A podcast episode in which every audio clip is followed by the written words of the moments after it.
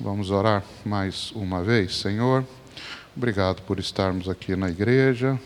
Obrigado por esses irmãos. Eu quero pedir que o Senhor nos abençoe na ministração dessa palavra, a ponto de nós sermos edificados e podermos ser mais fiéis ao Senhor daqui para frente, em toda a nossa vida, no processo de santificação. Em nome de Jesus, amém. Meus irmãos, são, são quatro versículos, e ne, nesse trecho, Paulo está fazendo algumas advertências a, a Tito, a partir do conteúdo que nós tínhamos visto na semana passada com o nosso querido irmão André, entre os versos 3 e, e 7. E ele o que, que ele tinha falado nesses versos anteriores aqui. No verso 3, ele fala sobre a situação do ser humano, 3.3. E Paulo se, se inclui nesse grupo, né? O grupo dos pecadores que um dia já foram sem salvação, né? filhos da ira, como falar Efésios 2, verso 3. Pois nós também no passado éramos insensatos, desobedientes, desgarrados, escravos, etc ele se inclui nesse, nesse grupo. E depois, do verso 4 ao verso 7, ele fala sobre o Evangelho, como ele foi alcançado e como qualquer pessoa pode ser alcançada se for tocada pelo Espírito Santo e crer no Senhor Jesus Cristo. É, nesse, nesse, nesse trecho que nós vamos ver hoje, você tem basicamente é, duas, duas, duas formas como o apóstolo Paulo ataca o assunto. A primeira é falando alguma coisa que é agradável a Deus, está no verso 8. E depois, do 9 ao 11, ele fala sobre o que não é agradável diante de Deus, e ele começa com mas. Aqui na tradução, na NAA, não tem o mas na, na versão da, da minha Bíblia velhinha aqui, tem o mas. Então, esse mas sempre ele é uma conjunção né, adversativa, ela sempre contrapõe o que foi escrito antes com o que está sendo escrito depois. O apóstolo Paulo usa isso muitas vezes. Né? Efésios 2, de 1 a 3, ele fala a situação do ser humano. Aí no verso 4 ele diz: Mas Deus, que é riquíssimo em misericórdia. Aqui ele faz o contrário, né? Em Efésios ele começa com que é ruim, mas Deus nos salvou. E aqui no capítulo 3 que nós vamos estudar, ele começa com aquilo que é agradável, mas tem alguma coisa que nós não devemos fazer, é ruim. Então, o verso 8 é maravilhoso. O verso 8 é maravilhoso. Eu separei esse, esse verso 8 aqui em cinco partes. Vamos ver se os irmãos vocês estão com o texto aí. Vamos ver quais são essas cinco partes. Primeira, fiel é esta palavra. Segunda, quero que você fale ousadamente a respeito dessas coisas. Terceira, para que os que creem em Deus. Quarto, se empenhem na prática de boas obras. E cinco, essas coisas são excelentes e proveitosas para todas as pessoas. Primeira, fiel é essa palavra. O apóstolo Paulo começa esse trecho dizendo essa frase, aliás, a mesma frase que ele tinha dito em 1 Timóteo 1,15 e 1 Timóteo 4,9. Sempre que ele diz essa palavra, sempre que ele cita essa frase, ele fala essa frase no contexto da pregação do Evangelho. Ele cita o Evangelho, ou alguma parte do Evangelho, algum aspecto do Evangelho, e ele diz: Isto é fiel. Olha só o que está lá em 1 Timóteo 1, 14 e 15. Transborda, porém, a, transbordou, porém, a graça de nosso Senhor com a fé e o amor que há em Cristo Jesus. Essa palavra é fiel. Está falando sobre a obra de Jesus, né? que Cristo veio ao mundo salvar os pecadores, dos, dos quais eu sou o principal. E 1 Timóteo 4, Diz assim: pois o exercício físico, aqui ele está falando do processo de santificação e da esperança que o crente tem. O exercício físico tem algum valor, mas a piedade tem valor para tudo, porque tem a promessa da vida que é agora, da vida que agora é e da que há de vir. Fiel é essa palavra. Então, e aqui no 3,8, ele está falando fiel essa palavra baseado no que ele tinha falado antes, que é uma explanação do Evangelho, que está do verso 4 ao verso 7.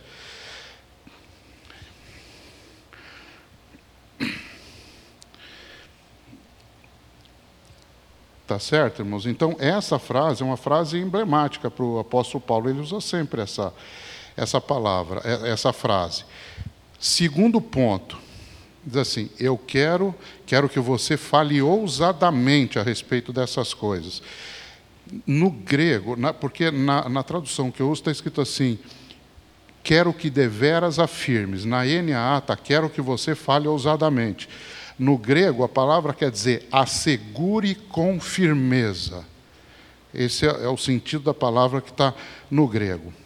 O ponto de, do Paulo, de Paulo é o seguinte: nas duas vezes, aqui em Tito, que ele fala sobre o Evangelho, veja lá Tito 2, 13 e 14, ele fala isso aguardando a bendita esperança e a manifestação da glória do nosso grande Deus e Salvador Jesus Cristo. Ele deu a si mesmo por nós, a fim de nos remir de toda iniquidade e purificar para si mesmo um povo exclusivamente seu, dedicado à prática de boas obras.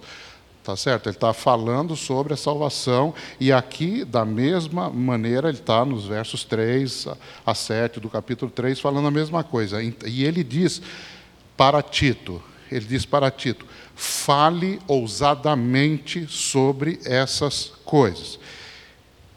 O que, que ele quer dizer com isso, irmãos? Ele quer dizer que o crente não tem que se desculpar por pregar o Evangelho. Quando nós abrimos a boca para falar do Evangelho, nós falamos com autoridade que não é nossa, intrinsecamente nossa, é a autoridade que o Evangelho tem. O Senhor Jesus lá em Mateus 28, finalzinho do Evangelho de Mateus, naquela chamada grande comissão, normalmente o pessoal cita os versos 19 e 20, né? Ide por todo mundo, fazei discípulos, não sei o quê. Mas a base disso é o verso 18.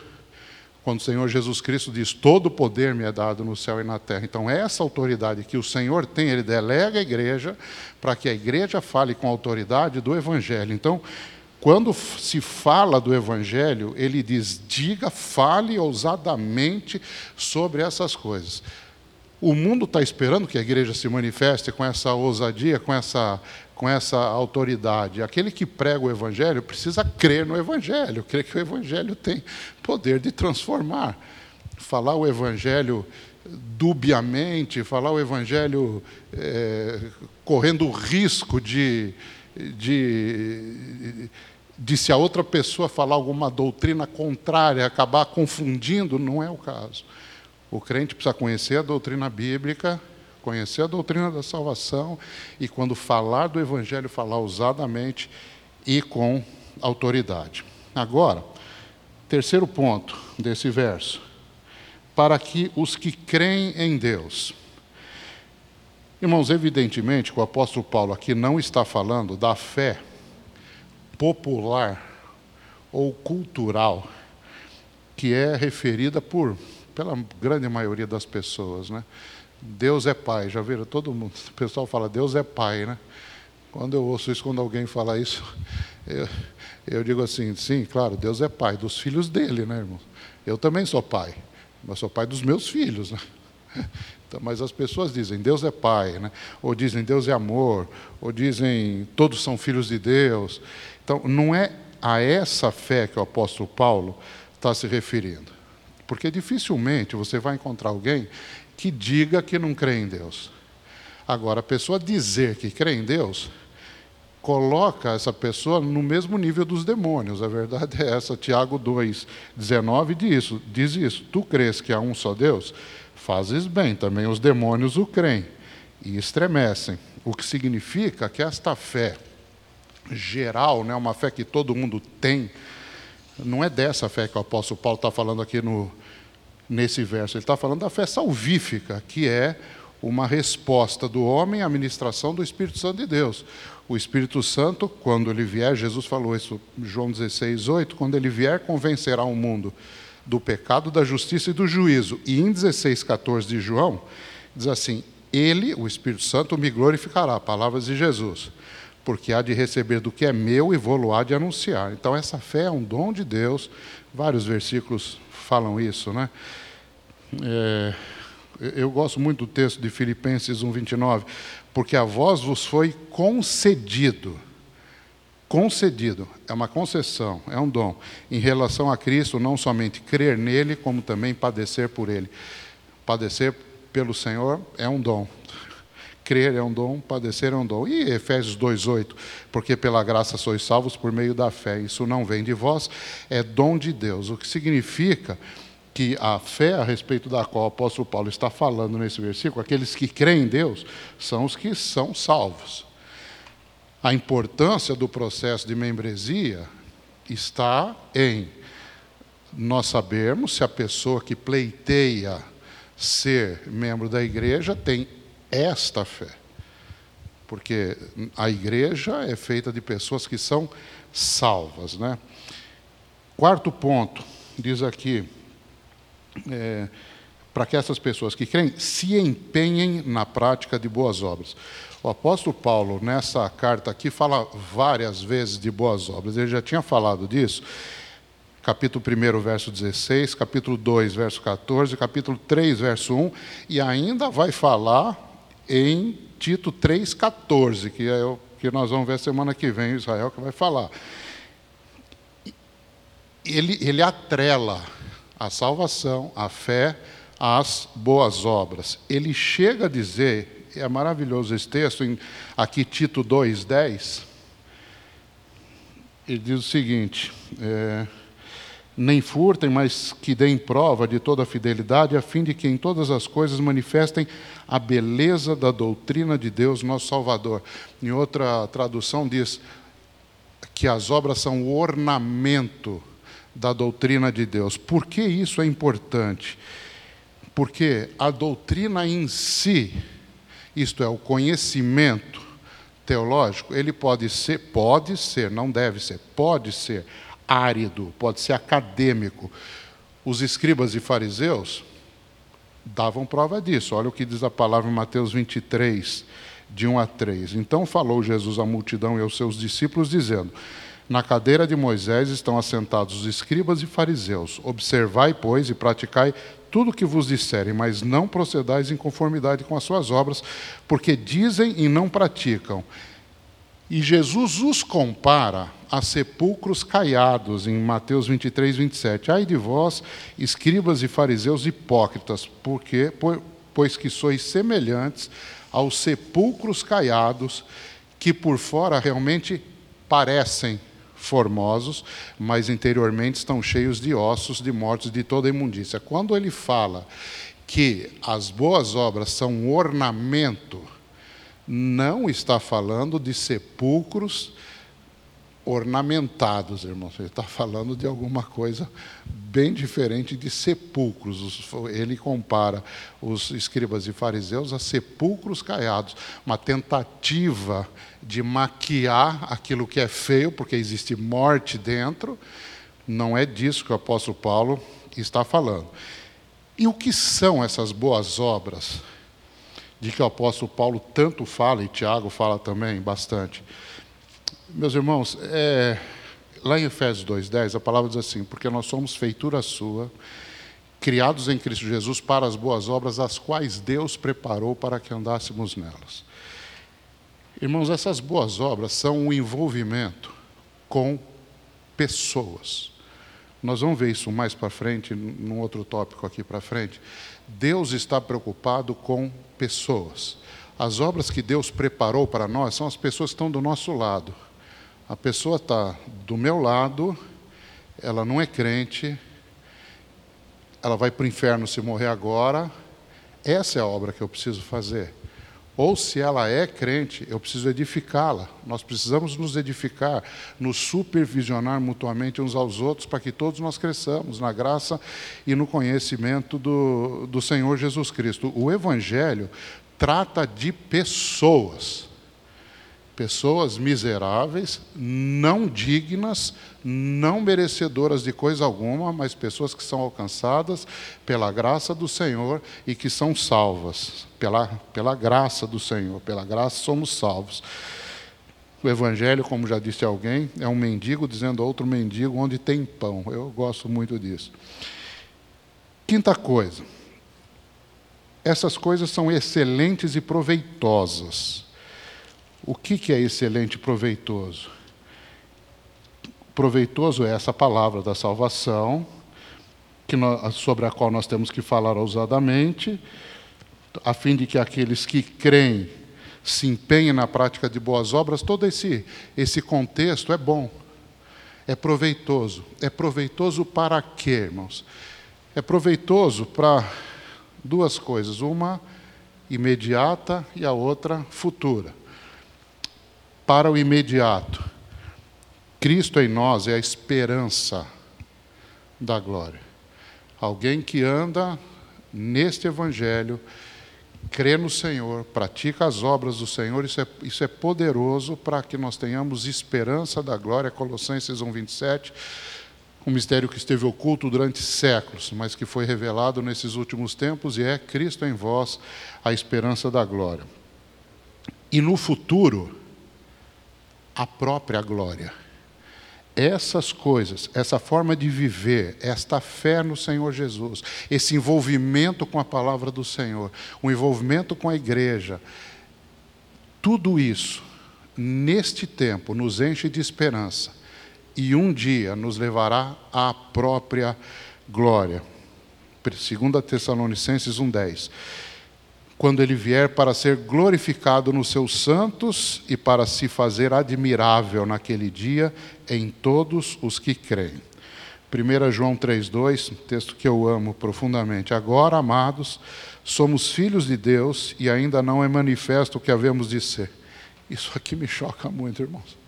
Nós éramos filhos da ira, nos tornamos filhos de Deus. A todos quantos o receberam, deu-lhes o poder de serem feitos filhos de Deus. Senhor, melhor que isso não pode ficar. Jesus fala: pode, vai ficar melhor que isso. Ainda não é isso, porque nós ainda vamos ser glorificados. Isso, é, isso me choca. Agora somos filhos de Deus ainda não é manifesto o que havemos de ser, mas sabemos que quando ele se manifestar, seremos semelhantes a ele, porque assim como ele é, o veremos. E eu anotei aqui um texto de Apocalipse 21, de 1 a 4, e vi um novo céu e uma nova terra. Essas coisas são proveitosas. Nós estamos falando das, dessas coisas que estão aqui no capítulo 3, 8. Essas coisas são todas proveitosas. Nesse tempo, para a esperança e lá, para nós vermos a glória. É o que fala Apocalipse 21, de 1 a 4 e vi um novo céu e uma nova terra, porque já o primeiro céu e a primeira terra passaram e o mar já não existe. E eu, João, vi a santa cidade, a nova Jerusalém, que de Deus descia do céu, adereçada como uma esposa ataviada para o seu marido. E ouvi uma grande voz no céu que dizia: Eis aqui o tabernáculo de Deus com os homens, pois com eles habitará, e eles serão o seu povo, e o mesmo Deus estará com eles e será o seu Deus. E Deus limpará de seus olhos toda lágrima, e não haverá mais morte, nem pranto, nem clamor, nem dor, porque já as primeiras coisas passaram. O que é essa cidade, irmãos? Essa nova Jerusalém. Essa nova Jerusalém, irmãos, é a igreja. Olha o que fala Apocalipse 21, 9 e 10. E veio um dos sete anjos que tinham as sete taças cheias das últimas sete pragas e falou comigo, dizendo: Vem, mostrar-te-ei a esposa, a mulher do cordeiro. Você fica esperando ver uma mulher. E levou-me em espírito a um grande alto monte e mostrou-me a grande cidade, a santa Jerusalém, que de Deus descia do céu. Irmãos, a preocupação de Deus não é edifício, irmão. A obra de Deus é com pessoas. Pessoas interessam para Deus. Nós, pessoas, vamos ver a glória de Deus. Isso é maravilhoso demais. Bom, isso é o capítulo 8 capítulo 9. Mas, Paulo aqui adverte Tito sobre falsos ensinos que desejavam entrar na, na igreja. Paulo fala isso em Gálatas, fala em Colossenses e está falando aqui também. Pela forma como ele fala, ele deve estar tá falando a respeito dos judeus, porque ele diz assim: no verso 9, evite discussões tolas, genealogias, controvérsias e debates sobre a lei. E no capítulo 1, ele já tinha dito naquele texto, quando ele cita, ele está repetindo no capítulo 3, o que ele, e, resumidamente, o que ele tinha dito mais extensivamente no capítulo 1, a partir do verso 10. Porque existem muitos, especialmente os da circuncisão, que são insubordinados, etc. Quer dizer, ele está ele tá preocupado com um grupo de judeus, judaizantes, que, que quer ter, esse grupo quer ter influência é, sobre, sobre a igreja. Independente do que seja isso, porque ele fala que são insubordinados, falam coisas sem sentido, enganam os outros, pervertem casas inteiras. E aqui ele fala sobre debates sobre a lei, discussões tolas, etc. Independente do que seja, é alguma coisa diferente do evangelho que Paulo pregava. E Paulo era bastante incisivo quando alguém queria falar alguma coisa que não se coadunava com o evangelho que ele pregava. Em Gálatas ele, ele diz uma palavra dura: se um anjo do céu, ou eu, quem quer que for, pregar alguma coisa que não seja em conformidade com o que eu já ensinei a vocês, seja maldito. Ele não tinha meia, meias palavras para isso. Pessoas que têm a sua cosmovisão calcada em parâmetros humanos, dentro da igreja, podem tentar levar a conversa para coisas que não edificam. Vou dar alguns exemplos. Pessoas duvidam da existência histórica de Adão, por exemplo. Não, mas você acha que Adão existiu mesmo? Não sei o quê. Aí cria-se uma discussão dentro da igreja.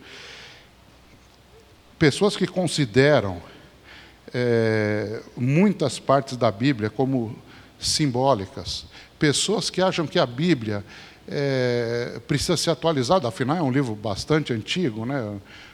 Os textos mais novos da Bíblia faz dois mil anos que foram compostos. Então precisam ser atualizados os textos, a nossa cultura mudou muito, o mundo, mudou muito, e não sei o quê. Essas coisas criam, causam divisões, criam facções, abrasam corações dentro da igreja. Isso tira o foco do que deve ser o foco. Todos dentro da igreja são pecadores e precisam de uma coisa: precisam da graça salvadora do Senhor, e quando alcançam a graça salvadora do Senhor por, por graça, devem viver de acordo com a palavra do Senhor. Nós nunca vamos cumprir integralmente a lei do Senhor. Jesus cumpriu integralmente. Nós nunca vamos fazer isso, mas o salmista diz: Ó, oh, quanto amo a tua lei. E o salmista diz: são mais doces do que o mel.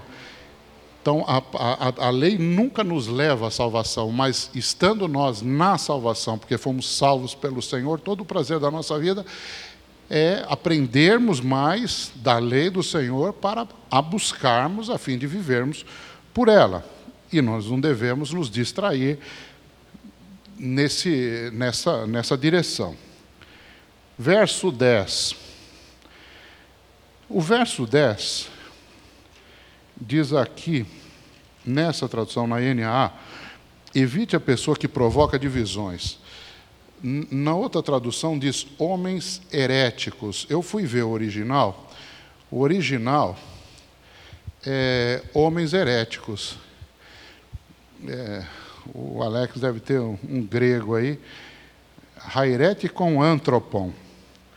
Isso deve ser homem herege, né? Homem herege é o texto no original. Agora, uma coisa interessante, eu fui estudar e descobri isso que eu não sabia. Essa palavra herege, só no segundo século que passou a ter a conotação que tem hoje, que é de alguém que sustenta uma falsa doutrina. Nesse tempo, primeiro século, esta palavra queria dizer uma pessoa torna o ambiente onde ela está turbulento por causa das suas opiniões fortes. É uma pessoa que não desiste até fazer com que todos aceitem seu ponto de vista. Um teólogo escocês disse o seguinte, do século XX, William Barclay, Aliás, tem algumas coisas, eu li pouca coisa sobre ele, algumas coisas eu não gostei, mas ele fala isso aqui, achei interessante. O herege é um indivíduo que decidiu que tem razão. Decidiu que tem razão. E que todas as outras pessoas estão erradas. As palavras de Paulo são uma exortação contra o indivíduo, o indivíduo que torna as próprias ideias o teste e o padrão de toda verdade. Sempre devemos ter muito cuidado com toda opinião que nos separe da comunhão dos crentes. A verdadeira fé não divide as pessoas, une-as. Aliás, meus irmãos, isso se aplica a pessoas e se aplica a igrejas. Uma coisa é a doutrina bíblica, a qual nós temos que nos conformar, que nós precisamos amar e que precisa aperfeiçoar a nossa vida dia a dia. Outra coisa são dogmas das igrejas. Então, são declarações que as igrejas fazem baseadas em pontos de vista que são próprios da igreja. Então, não só pessoas têm esse hábito, igrejas têm esse hábito. E nós, evidentemente, não podemos considerar essas igrejas como, como igrejas evangélicas. Não são igrejas, né? são seitas. O homem que recusa ouvir e atender às advertências da igreja, dos líderes e da, de todo o discipulado que é feito na igreja, é, e insiste em tornar suas ideias a norma da verdade cristã, está em pecado. Quando o apóstolo Paulo fala, aqui no verso, finalzinho do verso 10, depois de admoestá-la uma ou duas vezes, é, evite a pessoa né, que provoca divisões, depois de admoestá-la uma ou duas vezes, mas o texto que vem à mente é o texto de Mateus 18, quando você tem o processo de, de, de, de disciplina. Você vai a essa pessoa e fala: Meu filho, só você está certo, o mundo inteiro está errado. O mundo está na contramão e você está certo. O sujeito não se arrepende, leva mais dois ou três. Rapaz, o mundo está na direção certa, você que está na direção errada o sujeito não se arrepende. Isso é levado para a igreja, que é a última instância, e, e depois levado à igreja. Se o sujeito continuar na sua posição inflexível, a igreja deve considerá-lo como um publicano e pecador. Porque não convém que uma pessoa que queira causar uma turbulência dessa dentro da igreja seja membro da igreja. Eu sempre digo eu sempre digo o seguinte, irmãos. É, Jesus é pastor, o Senhor é o meu pastor, nada me fala, ele é pastor. Ele é pastor de quê, irmão? De ovelhas. Não tem bode no rebanho do Senhor. É, nós somos o corpo de Cristo. Jesus é o cabeça.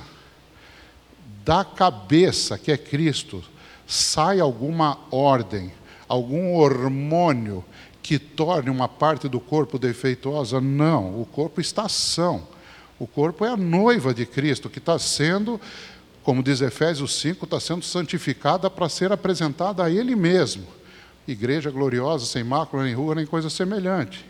Então o corpo de Jesus não está doente, a igreja não está doente, a igreja não tem ímpios. E o terceiro exemplo que eu sempre dou é João capítulo 15, eu sou a videira verdadeira, meu pai é o lavrador. Meu pai é o agricultor, quer dizer, o pai cuida da videira, mas cuida muito mal, porque a videira dá maus ramos. Não pode sermos.